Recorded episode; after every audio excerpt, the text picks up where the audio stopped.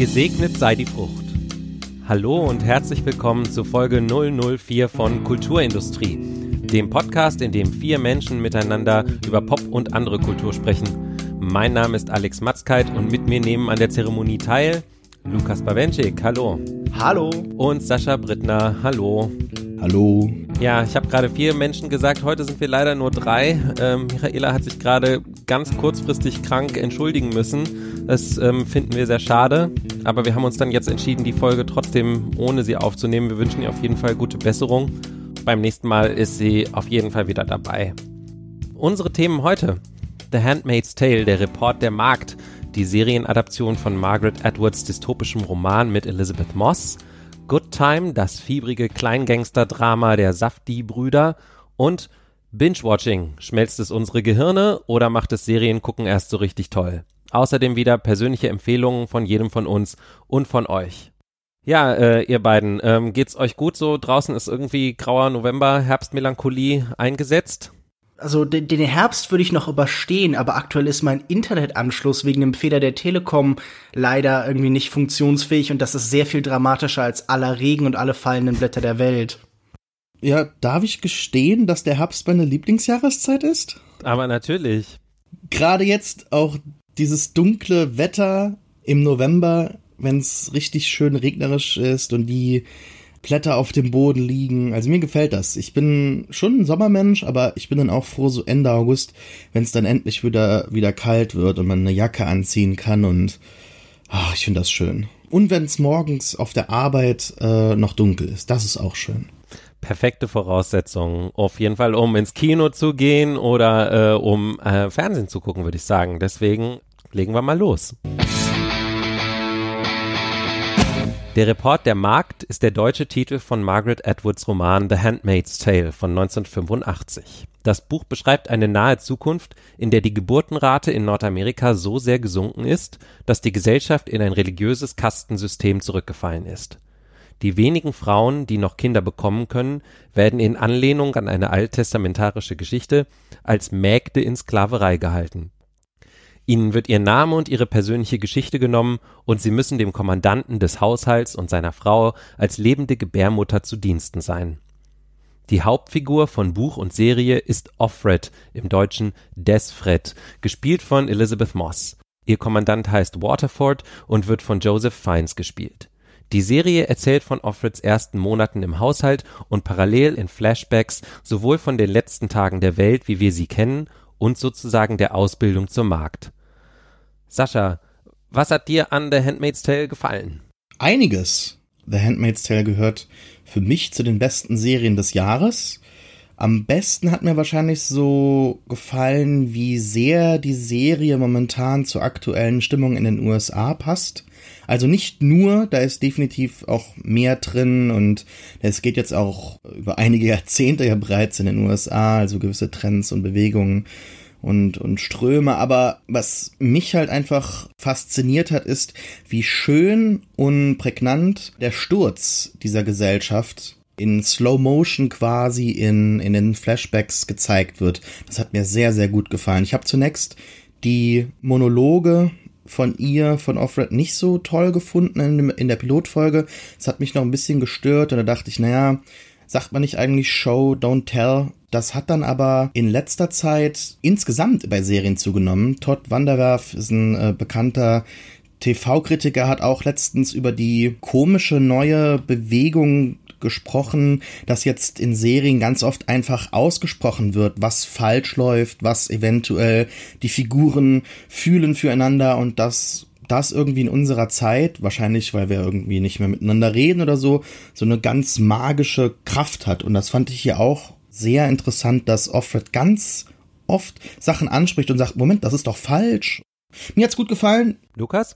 Ich finde die Serie ein bisschen schwierig. Ich finde es grundsätzlich erstmal schwierig, aus einem recht kurzen Roman eine lange Serie zu machen. Denn ich glaube, Dystopien profitieren in der Regel stark von Verdichtung, von dieser schlaglichtartigen Betrachtung.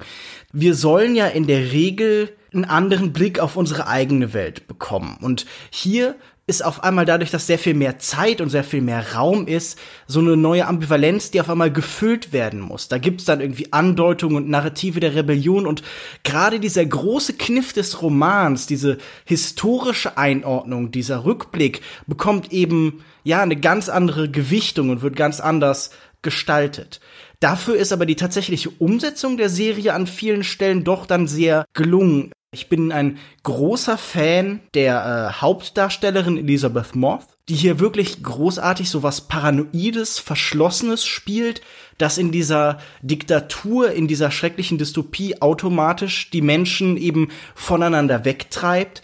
Dieser Kontrast, den Sascha schon angesprochen hat, zwischen der Innen- und der Außenwelt, die wird hier wirklich großartig erzählt und vor allen Dingen muss ich sagen, wichtig ist mir bei Serien heute, in diesem Überangebot der Serien eigentlich immer, dass man tatsächlich das Gefühl hat, es führt jemand Regie. Es ist wichtig, was diese Bilder machen und es ist nicht einfach nur Radio, das bebildert wird. Und hier haben wir so wunderschöne Kontraste zwischen diesen extremen Nahaufnahmen mit einem sehr kleinen Tiefenschärfebereich, der mich so ein bisschen an sowas wie Son of Saul erinnert hat, im Kontrast eben zu diesen Gottesbildern, die wir immer wieder bekommen, die eben alles in so Strukturen denken auf einmal und hier sind ganz viele interessante visuelle Ideen und das finde ich ist definitiv eine der großen Stärken dieser Serie. Man merkt, dass äh, da Leute hinter der Kamera stehen, die auch ein Konzept haben, wie sie diese Welt und ihre Geschichte erzählen wollen. Ich habe den Eindruck, uns haben alle irgendwie ähnliche äh, Sachen auch beschäftigt. Also mich haben zwei Dinge während des Schauens. Ich habe, ihr habt glaube ich beide die komplette erste Staffel schon gesehen. Ich habe ähm, nur die ersten vier Folgen gesehen Zwei Sachen sind mir besonders aufgefallen. Das eine ist, dass ich immer wieder darüber nachgedacht habe, wie realistisch ist diese Dystopie eigentlich. Also ich finde, im ersten Moment erscheint sie wirklich sehr, sehr weit weg. Es soll ja wirklich eine nahe Zukunft sein und es, es scheint einfach völlig unglaublich, dass eine Gesellschaft so in so kurzer Zeit sich so stark wieder zurückentwickeln kann. Aber dann fand ich, dass diese Flashbacks eigentlich einen ziemlich guten Job machen, doch tatsächlich das zu vermitteln. Also wie, wie schnell das gehen kann, wenn man nur so ein paar Gesetze erlässt.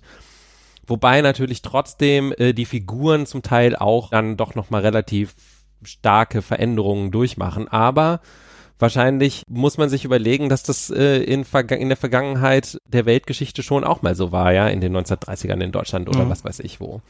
Der andere Punkt äh, äh, geht so ein bisschen auf das, was du gesagt hast, Lukas.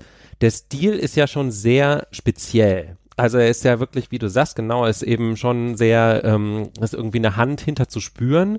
Und ich finde es das interessant, dass die ganze Serie doch manchmal so ein bisschen wirkt wie so ein Gehen durch so ein Traum, ja. Also die Farben sind teilweise sehr äh, so sepia getönt.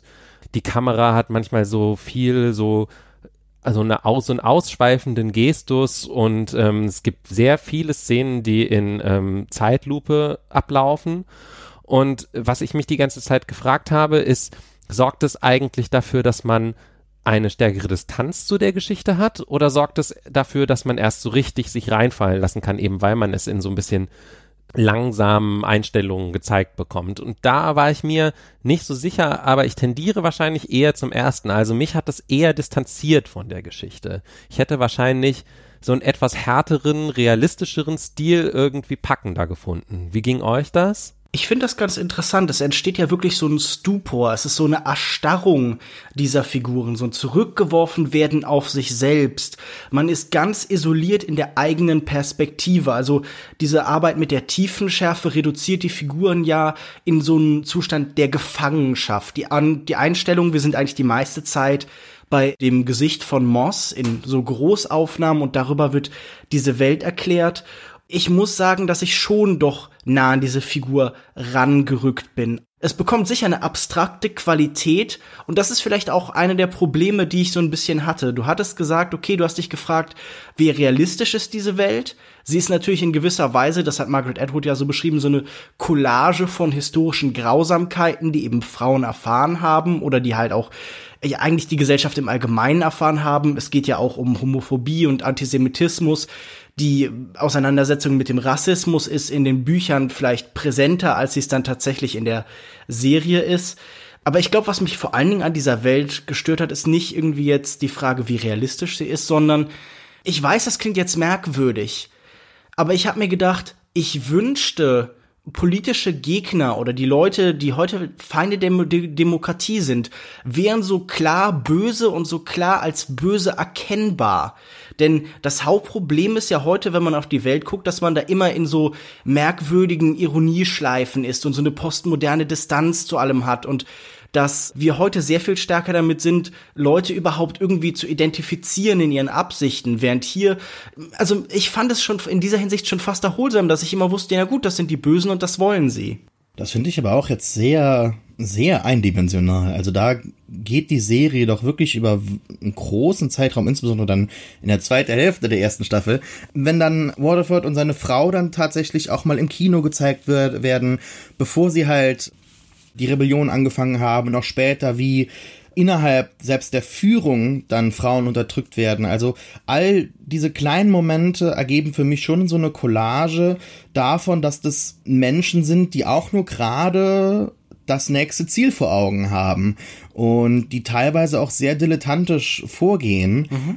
Natürlich sind sie an der Macht, natürlich versuchen sie auch diese Macht dann mit, mit ganz großer Brutalität ja zu halten, aber ich fand das dann doch irgendwie schon sehr realistisch. Das hat mich an so gewisse andere politische Anfänger erinnert, die momentan sowohl in Deutschland, in Großbritannien als auch in den USA aktiv sind, auch die jetzt nicht unbedingt notwendigerweise in politischen Ämtern wiederzufinden sind, sondern auf Social Media aktiv sind, die teilweise in die aus aus welchen Beweggründen auch immer in diesen Kosmos reingeworfen äh, wurden oder eingetreten sind und jetzt sehr dilettantisch vorgehen und äh, ja mit mit einem Wertesystem auftreten, das irgendwie keine Be Begründung irgendwie so momentan. Also da, da findet sich überhaupt keine Begründung manchmal, wo ich so denke, warum wollen diese Leute das jetzt? Und das ist mir auch bei Handmaid's Tale teilweise nicht so wirklich, also klar, es, die Prämisse ist dann, dass, dass keine Kinder mehr äh, bekommen, aber das ist mir dann teilweise doch schon sehr, sehr unklar gewesen. Mhm. Und genau die, dieser Kontrast zwischen dieser, dieser Unklarheit und dann trotzdem dieser Gewaltanwendung, das fand ich äh, sehr einnehmend. Insbesondere was, was Alexander auch eben gesagt hat, dass ihn das distanziert hat. Ich fand eher, dass das mich eingenommen hat. Also aber das finde ich interessant. Also es ist total müßig, äh, glaube ich, tatsächlich jetzt über den Realismus dieser Dystopie äh, zu diskutieren, weil darum geht's ja nicht. Ne? Ich musste dran denken, es gibt ein Buch von ähm, Neil Stevenson, das heißt The Diamond Age. Das ähm, hat auch diese, diese Prämisse, dass in einer relativ nahen Zukunft, 100 Jahre oder irgendwie sowas, der reiche Teil der Bevölkerung jetzt ohne so eine ähm, äh, Geburtenkrise oder sowas in so ein viktorianisches Weltbild zurückfällt. Ähm, sozusagen, dass aus der totalen Gentrifizierung irgendwann halt wirklich so ein Pseudo, so eine Pseudo-Adeligkeit und so ein Puritanismus wieder wird. Das fand ich irgendwie nachvollziehbarer. Wo hier, vielleicht wird es ja später noch ein bisschen genauer erklärt, zumindest jetzt in diesen, in den ersten paar Folgen, hatte ich jetzt noch nicht so richtig den Eindruck, woher diese krasse Religiosität und diese starke religiöse Motivierung auch und also so stark motiviert auch nur auf so eine eine alttestamentarische Geschichte, in der eben eine Frau keine Kinder bekommen kann und sie dann ihrem Mann sagt, dann ähm, nimm doch meine Magd und zeuge das Kind mit ihr. Ähm, das fand ich irgendwie so sehr reduziert. Also es ging mir jetzt bei diesen Fragen auch nicht unbedingt tatsächlich um Realismus, sondern ich glaube, was ich mir von Dystopien immer wünsche, ist ihre Verführungskraft zu verstehen zu sehen, wie mhm. konnte der Mensch exakt dieses Weltbild aufnehmen. Und das ist in der Regel, in den meisten Dystopien, die wir so haben, funktioniert das über die Konfrontation mit einem Vordenker, dieser Welt und dieser Ideen. Also wenn wir jetzt zum Beispiel an Brave New World denken, an Schöne Neue Welt, dann haben wir da Mustafa Mond, der da irgendwie eindrucksvolle Monologe halten kann. Und auch in 1984 haben wir so verschiedene mhm. äh, Figuren, diesen Folterknecht zum Beispiel, die uns näher bringen können, warum dieses System gut ist. Und ich glaube, die Stärke dieser Bücher und dieser Geschichten entsteht in dem Moment, in dem wir fragen so, hm, aber eigentlich hat er doch irgendwie recht. Mhm. Und das habe ich hier in dieser Welt nie. Ich kann nie verstehen so wirklich, was sie diesen Menschen nützt, denn niemand fühlt sich hierbei glücklich oder zufrieden. Selbst die, die an der Macht sind, sind ja in gewissermaßen in diesen Strukturen gefangen. Und Sascha hat schon recht, es gibt da spätere Folgen, die das interessant aufbrechen. Ähm, Gerade diese Figur der Ehefrau des Kommandanten halt noch mal sehr viel tiefer anlegt. Und das sind sicher auch die stärkeren Folgen, die halt das Ganze in noch mal so ein bisschen, ja, so Kontrastwinkel geben, dass man das Ganze noch mal anders sehen kann. Aber trotzdem fehlte mir das so, die klare Vision, fehlte mir die Überzeugungskraft dieser Herangehensweise, dieser Diktatur. Ja, und es ist ja auch nichts Neues, dass rechte fundamentale Christen in den USA insbesondere äh, die Bibel sehr selektiv nutzen und dazu den Körper von Frauen dann halt regulieren wollen. Also das ist für mich äh, jetzt äh, in einer gewissen Tradition stehend, aber auch ganz hochaktuell, ganz brisant, wenn man sich halt auch anschaut, wer momentan Präsident ist oder wer Vizepräsident mhm. ist. Ne? Also ja klar. Eine Frage, die ich an euch beide noch hätte, ist, vor zwei Folgen, als wir über Blade Runner 2049 gesprochen haben, haben wir ja auch darüber gesprochen, dass das eigentlich ein Fortschreiben einer, einer Utopie oder Dystopie aus den 80er Jahren im Jetzt ist. Ich habe mich gefragt, inwieweit das hier zum Teil vielleicht auch so ist. Was ich mir sehr bemerkenswert fand, ist, dass immer wieder ähm, sehr prominent Musik aus den 80er Jahren eingesetzt wird. Also in den ersten vier Folgen gab es unter anderem einen sehr prominenten Einsatz von Don't You Forget About Me von den Simple Minds und von Heart of Glass von Blondie. Was meint ihr? Ist das ein Rückgriff auf das Buch, das ja in den 80er Jahren entstanden ist, oder zeigt das auch so ein bisschen unsere, die Verwandtschaft unserer Zeit mit den 80ern irgendwie zur Zeit? ich weiß nicht, ich finde das ganz irritierend, weil es steht so im Kontrast zu dem, was die Serie sonst so macht. Sie bemüht sich ja extrem zeitgenössisch zu sein. Also sie geht ganz prominent mit Begriffen wie Uber oder Tinder um benutzt die wirklich so als Schlagwort, um halt die Aktualität klar zu machen. Und man hat auch das Gefühl, so die Diskurse, die während die Serie entstanden ist, geführt worden, die sich natürlich auf das aktuelle Amerika beziehen, sind super präsent. Also zum Beispiel so Ideen wie, ja, eine Normalisierung von bestimmten Zuständen. Also zum Beispiel dem Amerika mit dieser vergleichsweise konservativen rechten Regierung. Und auch hier gibt es so Momente, in denen dann gesagt wird, okay, ihr werdet euch hieran gewöhnen. Also es ist diese eins zu eins Korrespondenz und diese Rückgriffe haben dann oft so was komisch nostalgisches. Diese Lieder waren auch fast schon so ein bisschen zu niedlich für diese dann doch sehr düstere Welt und mir schien das am ehesten so ja so ein merkwürdiger Automatismus zu sein, als wäre halt einfach der Gedanke da, okay, die 80er sind irgendwie im Trend und theoretisch kann man damit auch noch diese Verbindung zu der Buchzeit herstellen. Ich fand das nicht sonderlich überzeugend und mich hat das in den meisten Fällen auch gestört. Ich fand diese Musikeinsätze wirklich überhaupt nicht gelungen. Ja, ich fand die auch sehr, sehr offensichtlich. Mhm. Gerade wenn zum Beispiel einige Figuren dann einen Sieg äh, erringen, dann kommt dann I'm feeling good äh, oder äh, wenn eine Figur verschwindet, äh, ja, don't you forget about me. Also das war alles sehr, sehr on the nose und ich fand, dass das äh, durchaus ein bewusstes Spiel ist, und gleichermaßen dann halt nochmal so eine Untermalung, äh, welches Gefühl man halt jetzt empfinden soll. Das ist simpel, das ist nicht subtil, aber da finde ich jetzt keine größere Verbindung, wo ich jetzt wieder erneut die 80er irgendwie hervorkramen müsste und dann dieses Jahrzehnt kritisieren müsste. Also da sehe ich keine genaue Verbindung. Ich fand es eher so ein bisschen schade, dass man halt die teilweise krassen, starken Momente dann halt so konterkariert mit so solchen Songs. Also, naja. Also, auf jeden Fall fanden wir sie, glaube ich, alle interessant genug, um sie zu schauen. The Handmaid's Tale, im Original von Hulu produziert, ist in Deutschland zurzeit exklusiv auf dem Telekom-Portal Entertain TV zu sehen. Als ein Heist-Movie on Acid beschreiben die Brüder Josh und Benny Safdie ihren Film Good Time. Robert Pattinson spielt darin Conny, einen Kleingangster aus armen Verhältnissen, der gemeinsam mit seinem Bruder Nick eine Bank überfällt. Die Flucht läuft schief und Nick, der eine geistige Behinderung hat, landet im Gefängnis. Conny will ihn möglichst noch in der gleichen Nacht freikriegen und trifft dabei eine Reihe von immer unglücklicheren Entscheidungen. Connys nächtliche Reise ist eingebettet in unruhige Beleuchtung aus Neon und Schwarzlicht und einen wummernden Soundtrack von One O Tricks Point Never. Lukas, Warum hat dich Good Time so begeistert? Letztendlich war es vor allen Dingen eine rein sinnliche Erfahrung. Also ich liebe diese rauschhafte Intensität, die dieser Film entwickelt.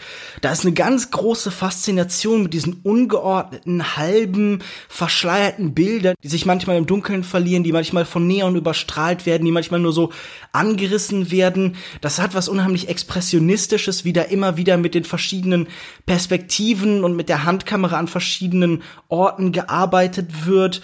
Und das ist halt auch übertragbar auf die Figuren, die hier wirklich die Welt kaum wahrnehmen können, die immer in Bewegung bleiben müssen, die an so Zwischenorten leben und einfach dieser permanente Fluss, dieser Sturm, dieses Durchgängige, das der Film hatte, das hat mich einfach total mitgerissen. Und ich finde darüber hinaus, was dieser Film erzählt, auch tatsächlich sehr interessant, denn es ist ja wirklich so eine Art moderne Version von so einem John Steinbeck-Roman. Ich musste an Of Mice and Men denken. Da haben wir die zwei Brüder George und Lenny, die herumziehen. Der eine hat so klare geistige Probleme. Das ist hier mit Nick ja definitiv auch der Fall. Und dass diese Version heute dann eben ins New York gelegt wird, aber nicht ins, in das New York, das wir aus dem Kino kennen, sondern halt in, die, in das schmutzige Untergrund New York, in die Seitengassen, wo man nie zu Hause ist, sondern immer nur von einem Ort zum nächsten hetzt. Das fand ich einfach wirklich grandios. Äh, ich kann das eigentlich so unterschreiben. Mir hat das auch gut gefallen. Ich äh, fand den Soundtrack äh, sehr gut. Mir haben die Bilder auch fantastisch gefallen, insbesondere wenn Pattinson in so rotes Licht, Neonlicht eindringt quasi. Also es ist wirklich eine sinnliche Erfahrung, da stimme ich fast zu und auch, dass die beiden sich die ganze Zeit immer mit Handheld Close-ups behelfen, um irgendwie so, so diesen Rausch halt beizubehalten, habe ich oft das Gefühl gehabt. Die, die wollten gar nicht von den Gesichtern weg äh, immer von Gesicht zu Gesicht äh, gecuttet, um nur irgendwie immer Emotionen, Emotionen zu haben, weil natürlich in dieser Extremsituation, in der dann später die beiden Brüder dann stecken, ist man dann natürlich die ganze Zeit ja on edge. Aber was mir dann so ein bisschen missfallen hat, ist, dass auch jetzt, der, der Film steht ja in so einer erneuten Tradition der, der Safdie-Brüder, die ja schon mit Heaven Knows What so eine ähnliche Geschichte erzählt haben, in der es auch um so Misfits in New York geht und die verfolgen immer so eine, so eine komische Realness. Ich kann es nicht anders bezeichnen. Es ist irgendwie so auch so ein alter, ekliger Begriff, der auch so veraltet ist und, und genauso kommt es auch so rüber. Also klar, der Film erinnert an das Kino der 70er Jahre und da gefällt er mir auch, auf jeden Fall in der Hinsicht, aber es wirkt manchmal so ein bisschen wie so Slumming. Als ob jetzt irgendwie erfolgreiche Regisseure sich dieser Welt behelfen, um eine Geschichte zu erzählen. Und ich sage jetzt nicht, dass sie die Figuren schlecht darstellen oder dass sie äh, die Welt irgendwie schlimm charakterisieren, aber es, es gefällt mir dann teilweise nicht. Es wirkt immer so ein bisschen wie so ein Eintauchen. Wir schauen uns das jetzt ganz kurz an. Ach, es geht allen miserabel und irgendwie hat ja das System Schuld, aber irgendwie sind die Leute selber dann noch nicht so schlau und, und, und, und dumm und treffen schlimme Entscheidungen, aber irgendwie haben sie doch so ein gutes Herz und dann gehen sie wieder raus und dann Vielleicht liegt es auch an meiner Perspektive, aber dann, dann geht man so raus und denkt, ja gut, was habe ich jetzt davon? Und da hat der Film mir nicht wirklich viel mitgegeben und, und ich habe auch keinen, keinen bleibenden Eindruck, wie jetzt diese Welt ja weitergeht, fortbesteht und da kann man vielleicht einen gewissen Schmerz entdecken. Das finde ich, das finde ich einen interessanten Ansatz, aber für mich wirkt es immer so ein bisschen so wie so Slumming. Wir schauen jetzt mal ganz kurz, wie miserabel es diesen Leuten geht und Gott sei Dank müssen wir so nicht leben. Das finde ich interessant. Also ich glaube, ähm, zu einem gewissen Grad würde ich dir total recht geben. Also es ist definitiv jetzt kein Message-Movie, würde ich auch sagen, der jetzt irgendwie einem äh, eine Lehre mitgeben will in irgendeiner Art und Weise oder eine besondere Beobachtung über dieses Milieu. Außer das einfach überhaupt mal zu zeigen. Also wie Lukas schon gesagt hat, ist es ja doch ein bisschen ein anderes New York. Es ist auch ein New York irgendwie, wo andere Ethnien jetzt stärker vertreten sind heutzutage wahrscheinlich, als es noch in den 70er Jahren waren. Meine, ähm, Lukas hat gesagt, John Steinbeck meine Assoziation war so ein bisschen Mean Streets, also auch irgendwie so dieses so ein Emporkömmling, der es halt doch irgendwie nicht so richtig schafft.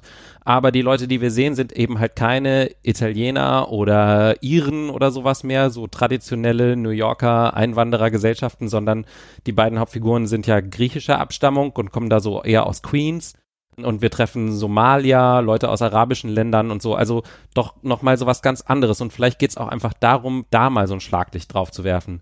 Und ansonsten intensiv ist der Film auf jeden Fall.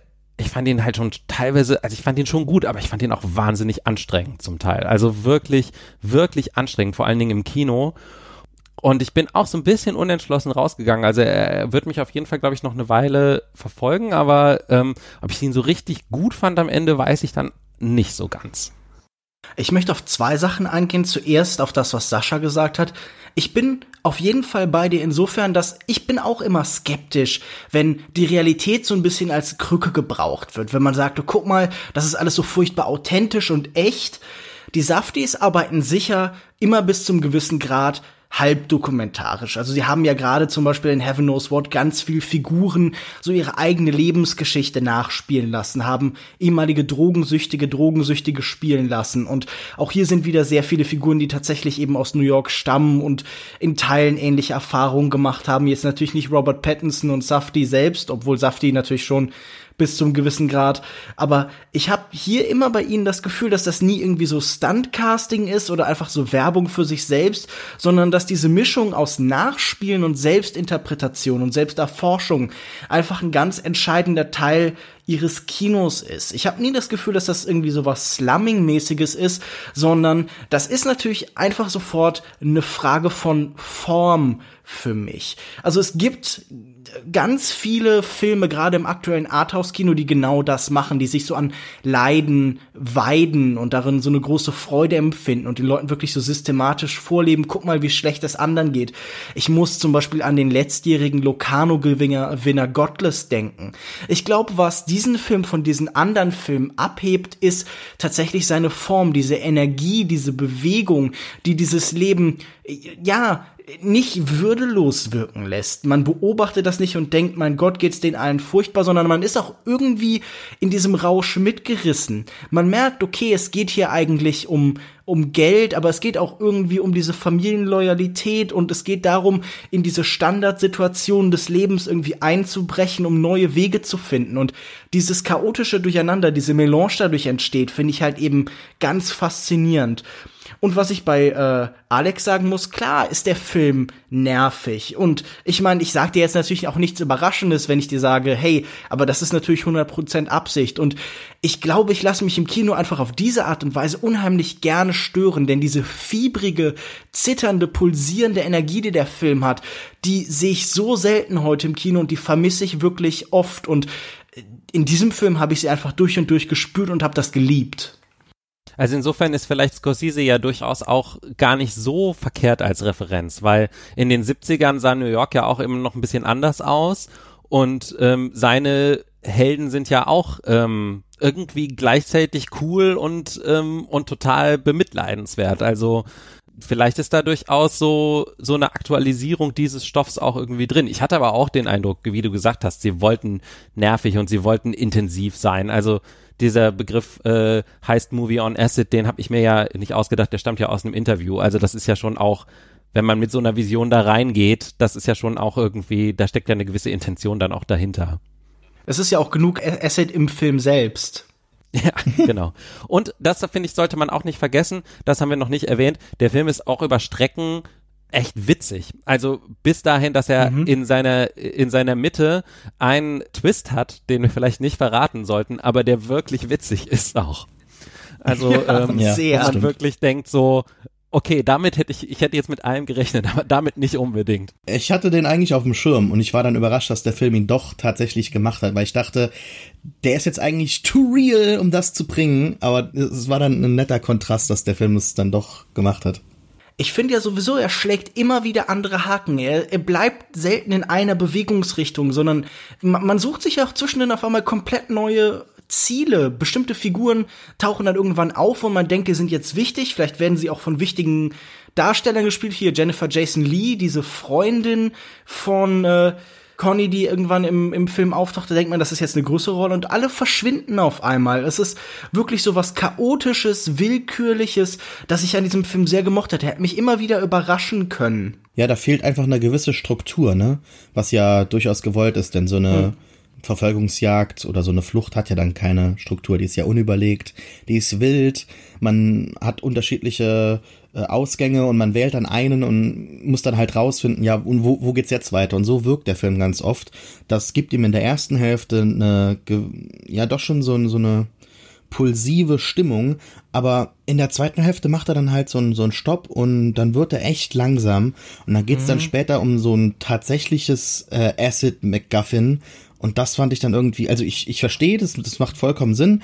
Es ist äh, storytechnisch dann sehr wichtig und auch irgendwie dann noch die letzte einzige Hoffnung für ihn. Aber das fand ich dann so ein bisschen schade, dass der Film da das Tempo ja reduziert hat und es sich dann am Ende um, um solche Sachen dann dreht. Ähm, passt dann irgendwie zum, zum, zum Setting und, und so weiter, aber naja.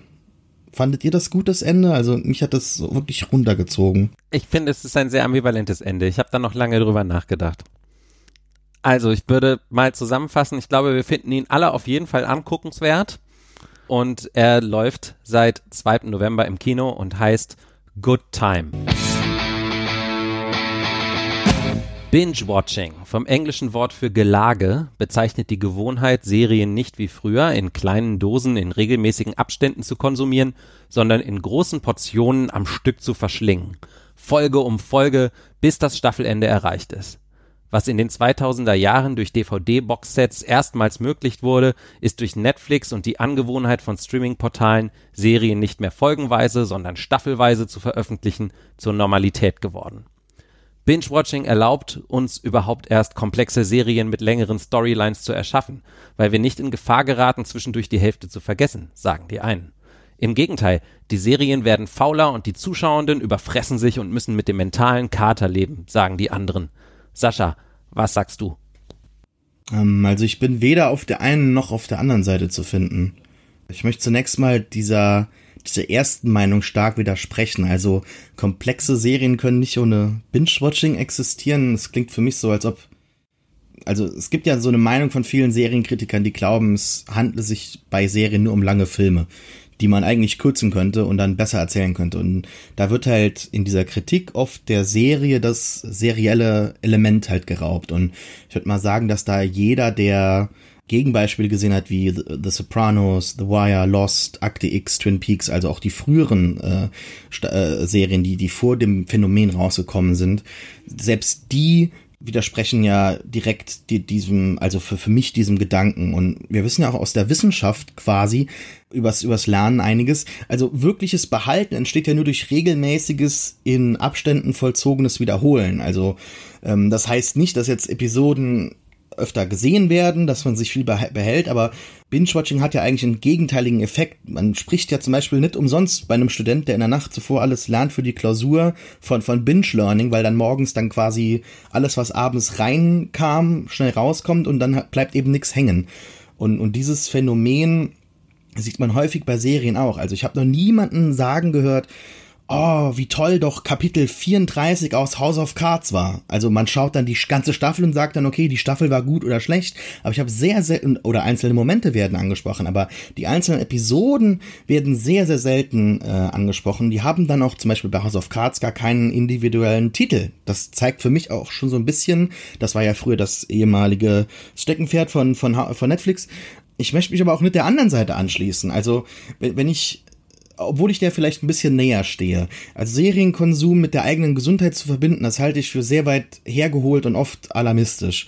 Aber mit Faulheit hat das auch nichts zu tun, weil, weil dieses Binge-Watching von ganzen Serien oder Staffeln, das ist ja einiges an Aufwand. Also ich habe mich dann auch irgendwie so ein bisschen gefragt, wo stehe ich denn jetzt, als ich vorher, ich habe ja das Thema vorgeschlagen, es war mein, meine Sache und zwei Sachen stören mich. Einmal geht's um so eine völlige Zelebrierung des Binge-Watchings durch Netflix, vor allem auf Twitter mit, mit so cringe-tastigen Emoji-Hashtag-Memes, die völlig unverbrannt so den, den, den Stil des Sehens fördern, der hier, und das, das ist der zweite Punkt, schlicht nicht förderlich ist für den Genuss, meiner Meinung nach. Also nicht umsonst hat ja Handmaid's Tale, das wir heute besprochen haben, den Emmy für die beste Drama Dramaserie gewonnen.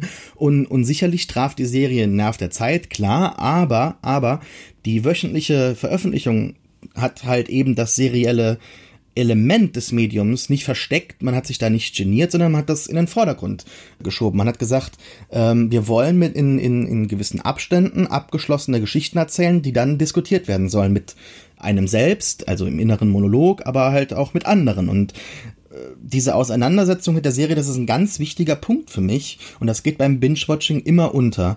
Für mich, wenn man über, darüber reden äh, möchte, wie man jetzt Serien am besten konsumiert, dann, dann sollte eben diese Diskussion nicht nur ans Ende geschoben werden, weil da wird sie geschmälert und das finde ich sehr schade. Und ich bin dafür, den, den Diskurs halt während die Serie läuft zu fördern. Seht ihr das genauso oder nervt euch das gar nicht?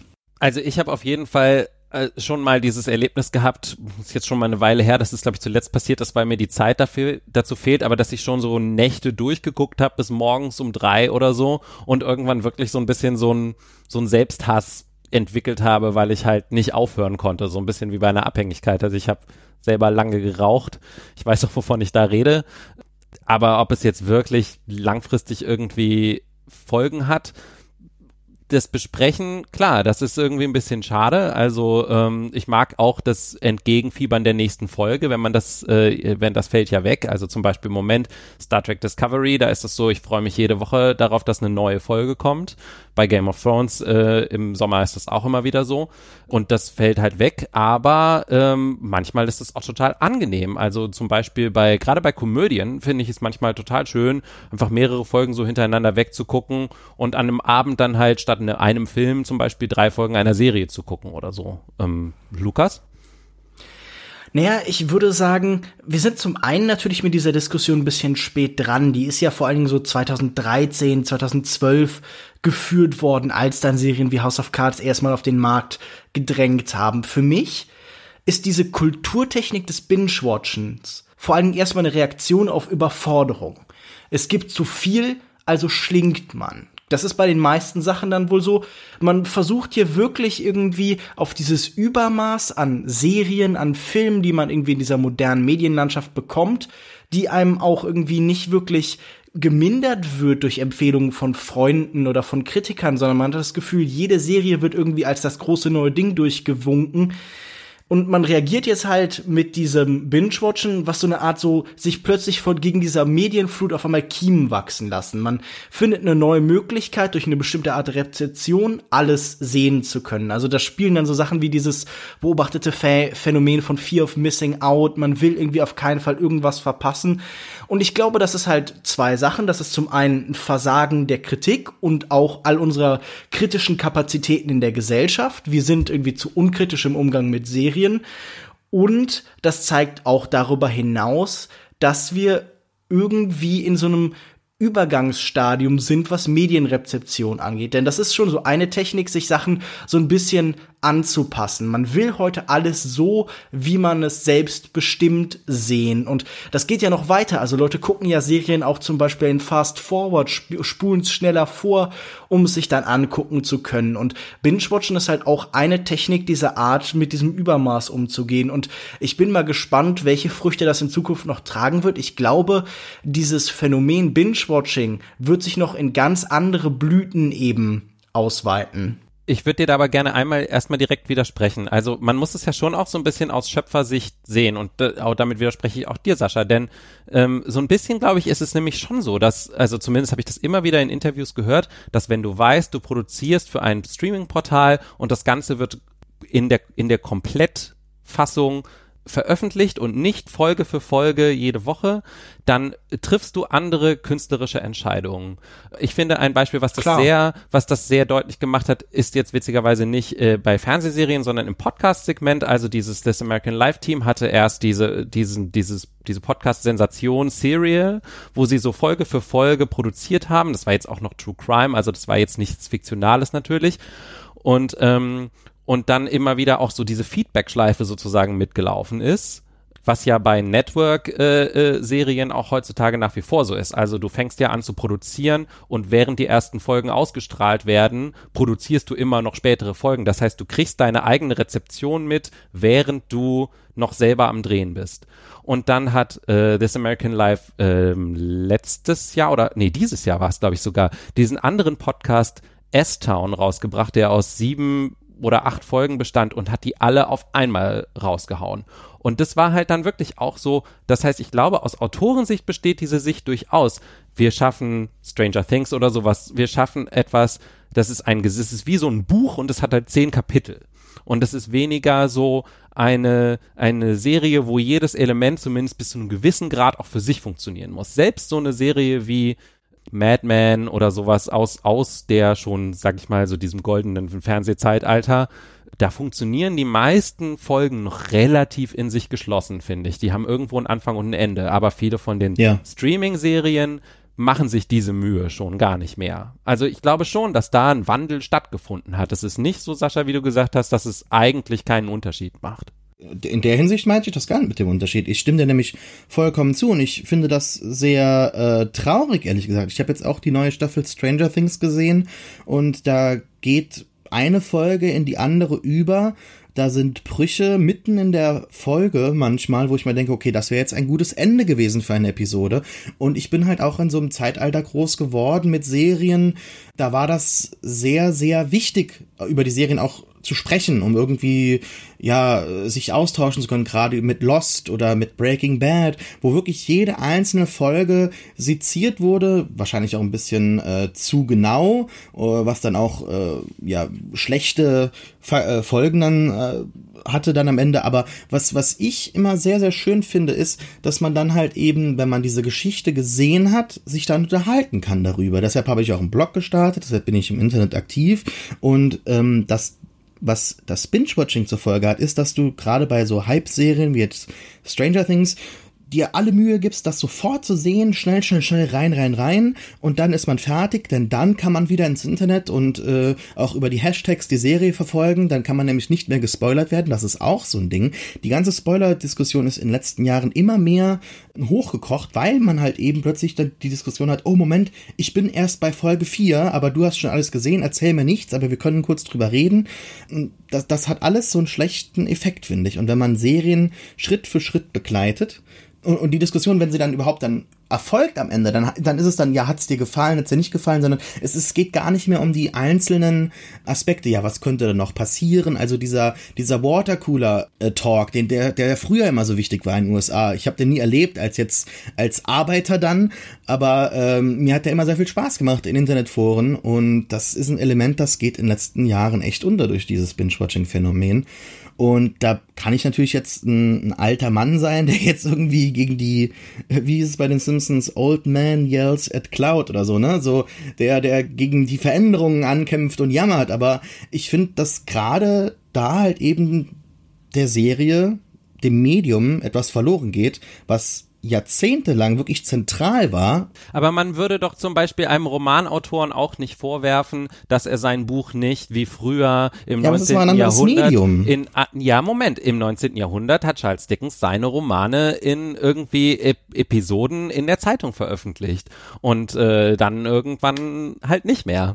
Ich finde das ganz interessant. Also äh, definitiv sehen wir hier dass äh, Kultur noch sehr viel stärker als das früher wohl der Fall war auf technische Entwicklung reagiert und damit auch die Leute, die in dieser Kulturindustrie arbeiten. Wir sehen ja, wie wir so eine Schleife haben von durch neue technische Möglichkeiten zur der Serienrezeption wird ein neuer Standard geschaffen und wie Alex schon richtig sagt, fangen dann eben die Leute, die Kultur produzieren, auch an, Werke zu schaffen, die an diese Anforderungen angepasst sind.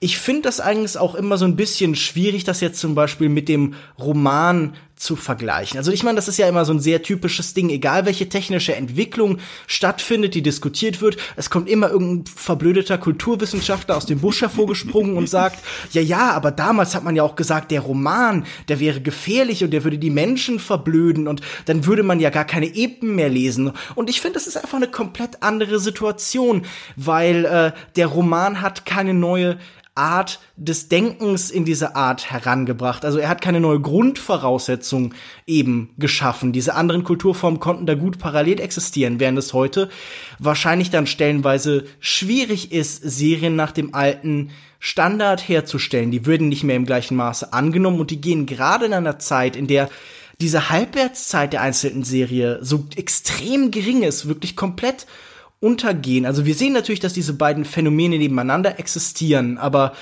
äh, ich, ich weiß nicht. Lukas, ist denn nicht dieses, also hinter den, hinter der Argumentation dahinter steht ja auch immer so ein bisschen so dieses zu viel von einem tut einem ist einem ist immer schlecht sozusagen, ne? Man muss irgendwie die schon Angst so alles Exzess. alles genau, alles in Moderation, alles in kleinen Dosen, aber ist das nicht auch so was nervig kleinbürgerliches, was dem Zuschauer irgendwie auch total die Verantwortung abspricht, dass er selber damit irgendwie in der Lage ist umzugehen? Das ist natürlich schwierig. Ich habe ja immer ein Problem mit Konsumkritik, die die äh, relativ arbiträr entscheidet, was denn hohe natürliche Bedürfnisse sind und was künstlich geschaffene sind, weil ich glaube, das sind fließende Übergänge, wo man nie genau sagen kann, okay, das willst du doch nur konsumieren wegen Werbung oder wegen dem äußeren Zwang und das willst du von dir aus konsumieren. Aber ich finde ja trotzdem darf man sich mit dieser Kultur, die da entsteht, kritisch auseinandersetzen. Sascha hat ja schon darüber gesprochen, wie Netflix irgendwie uns Bingen so als Lifestyle verkaufen will, als Distinktionsmerkmal und diese Abhängigkeit auch zelebriert. Also was ich daran immer sehe, ist äh, ja dieser Wandel von bestimmten irgendwie von von Filmen und Serien zu diesem Überbegriff Content, der einfach bedeutet, ja, wir haben hier einen Schweinetrog, wir füllen da das gleiche raus und ihr fresst schon. Und das ist, glaube ich, auch so ein bisschen, was in diesem Binge-Gedanken immer so ein bisschen mitschwingt. Das sind Sachen, die schauen wir so schnell wie möglich, weil sonst sind sie aus dem öffentlichen Diskurs schon wieder raus. Und dann kommt das nächste sofort. Also die Halbwertszeit und auch die Möglichkeit, kritisch sich damit auseinanderzusetzen, verschwindet. Und damit, glaube ich, auch die Fähigkeit, auch irgendwie so eine kritische Distanz zu gewinnen. Also der, der Heroinsüchtige ist ja auch nicht kritisch gegenüber Schore.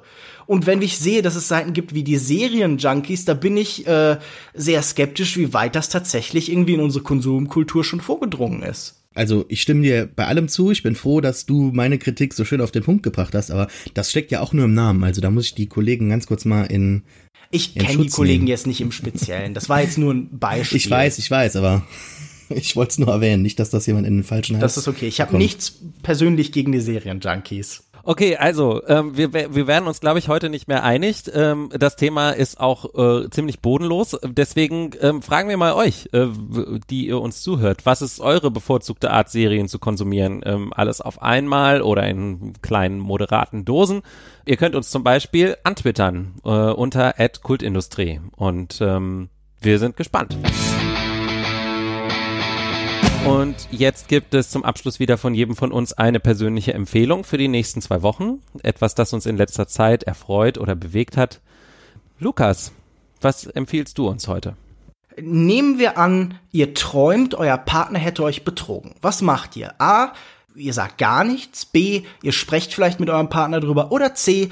Ihr fliegt spontan nach Japan, um auf den Spuren eines alten Haiku-Dichters durch das Land zu ziehen, trefft dabei noch einen Selbstmörder oder jemanden, der es gern wäre und reist dann mit ihm nach seinem Handbuch für Selbstmordschauplätze durch das Land und ratet ihm eigentlich von jedem Platz ab, weil das ist ja jetzt wirklich kein guter Platz für den Selbstmord. Ich nehme an, ihr habt nicht C genommen, aber die Hauptfigur von Die Kieferninsel von Marion Poschmann schon. Das ist ein kurzer Roman, äh, ein, wie ich finde, ich hoffe, das konnte ich rausstellen, ein komödiantischer Roman. Es geht tatsächlich um diesen Privatdozent und Badwäscher Gilbert Sylvester, der spontan nach, nach Japan geht. Und es ist so ein bisschen wie so eine Parodie auf diese ganzen Selbstfindungsgeschichten von Leuten, die nach Indien gehen oder so. Denn hier geht ein überheblicher, arroganter Typ nach Japan, findet da alles scheiße, erklärt den Japanern die ganze Zeit ihre eigene Kultur und hat am Ende nichts gelernt. Und das ist äh, ein kurzer Roman, 160 Seiten, ist im Sukamp Verlag erschienen und kann ich wirklich jedem nur ans Herz legen. Die Sprache ist steif und gespreizt wie seine Hauptfigur. Das unterstützt den komödiantischen Effekt dann noch weiter. Die Kieferninsel. Genau, die Kieferninsel von Marion Poschmann. Alles klar. Danke, Lukas. Sascha, was gibt's von dir diese Woche? Ähm, ich möchte den äh, jetzt schon legendären Podcast Heavyweight empfehlen. Das ist ein Podcast von Jonathan Goldstein, den man von anderen Programmen kennt wie Wiretap oder This American Life, also auch schon ein sehr erfahrener Podcaster und, und Radiomensch. Jonathan Goldstein als Hauptfigur ist wahrscheinlich am besten beschrieben als Therapeut mit einer Zeitmaschine. Also in dem Podcast geht es äh, dem Namen nach schon immer um schwere Themen, um, um äh, Problemsituationen zwischenmenschlicher Art, wo Jonathan Goldstein sich einer Geschichte annimmt und ähm, einer Person helfen möchte, eine Sache in der Vergangenheit einfach dann nochmal durchzugehen und ähm, durch emotionale Verarbeitung dann halt eben äh, ja, soll es dann am Ende eine Befreiung geben. Also es ist auch irgendwie so Katharsis der Podcast in gewisser Weise. Ist einer der, der besten Podcasts von Gimlet Media, die ja auch so mit äh, die besten im, im Genre sind. Ähm, des Podcasts. Und was mir immer ganz besonders gefällt bei den Podcasts von Heavyweight, bei den Episoden, ist, dass da zunächst ganz klare Strukturen aufgebaut sind und ganz klare äh, Antagonisten. Also die Person, die in der Vergangenheit also der Unrecht widerfahren ist, die hat einen ganz klaren Antagonist und äh, das kennt man ja vielleicht selber so aus dem eigenen Leben. Man hegt da irgendwie so noch einen Kroll oder man hat irgendeine unverarbeitete Problemsituation mit einem Freund und die wurde seit Jahren nicht angesprochen und, und Goldstein hilft dann halt immer den Leuten tatsächlich dann zu sagen, okay, kommt, wir müssen das jetzt ansprechen und wie dann quasi aufgeschlüsselt wird, dass es ja doch eigentlich beides Menschen sind, die beide Beweggründe hatten und am Ende kommt es eigentlich ausschließlich immer, ich glaube schon, äh, zur Versöhnung und das hat einen ganz äh, mitreißenden Effekt. Ich äh, heule fast wirklich bei jeder Folge.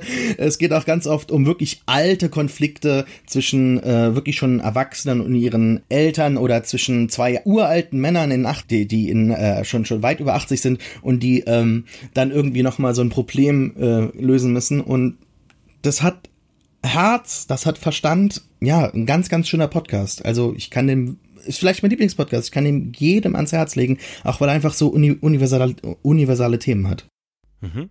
Ist tatsächlich auch der einzige Gimlet-Podcast, glaube ich, den ich nach wie vor regelmäßig höre. Ähm, hat gerade erst eine neue Staffel begonnen.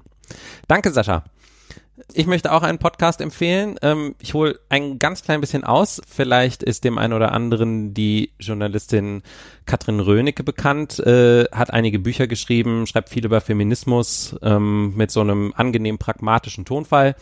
Und die hat ein Podcast-Label gegründet mit ihrer Kollegin und dieses Podcast-Label heißt Haus 1 und die Tatsache, dass es jetzt dieses Label gibt, bedeutet auch, dass es einen Podcast jetzt frei zu empfangen gibt sozusagen, den es früher exklusiv auf Audible nur gab und dieser Podcast heißt Wochendämmerung und dort äh, sitzt Katrin Rönecke zusammen mit äh, dem anderen Radiojournalisten Holger Klein, der zufällig auch ihr Ehemann ist, aber ähm, das kommt jetzt nicht unbedingt so raus in dem Podcast.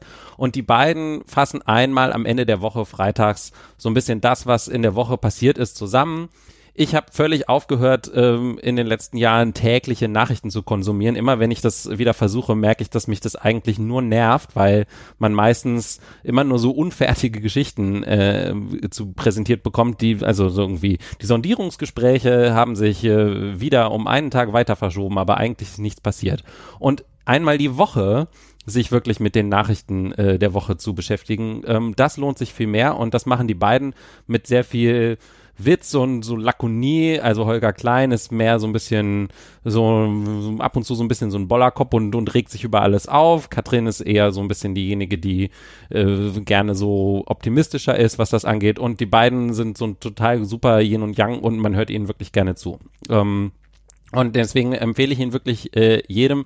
Wochendämmerung heißt er und ähm, ist jetzt eben frei zu empfangen in jedem Podcatcher.